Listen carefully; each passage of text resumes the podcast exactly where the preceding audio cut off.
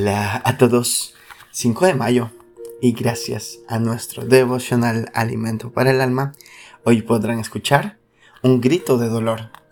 Lecturas sugeridas Juan capítulo 11, del verso 28 hasta el 37. Su verso 35 nos dice, Jesús lloró. No quedaba claro si la gente se agolpaba alrededor de Jesús por Jesús mismo o sencillamente porque mostraba su solidaridad con las hermanas de Lázaro. En uno u otro caso daba igual. Independientemente del acontecimiento que generen nuestros encuentros, necesitamos acercarnos y renovar nuestros afectos. Muchas personas se vuelven indiferentes por las decepciones y desengaños, por las experiencias vividas. Sin embargo, negamos el amor y al más puro sentimiento no parece lo más aconsejable. No resulta saludable negar un poco de solidaridad a nadie, como tampoco parece inteligente cerrarnos a ser objetos de la expresión de afecto de alguien. Una pérdida, como fue el caso del fallecimiento de Lázaro, es mucho más que una justificación para mostrarnos cercanos y solidarios para quien experimenta dolor como consecuencia de lo ocurrido.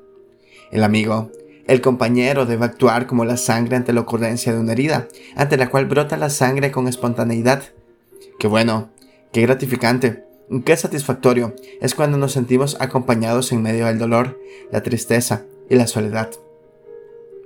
Independientemente de la contextura física, tenemos una fibra humana que se alegra y sufre, que siente, que nos invade el razonamiento. Es mejor equivocarse dando más que cometer el error de ser indiferentes, ser insensibles e indolentes.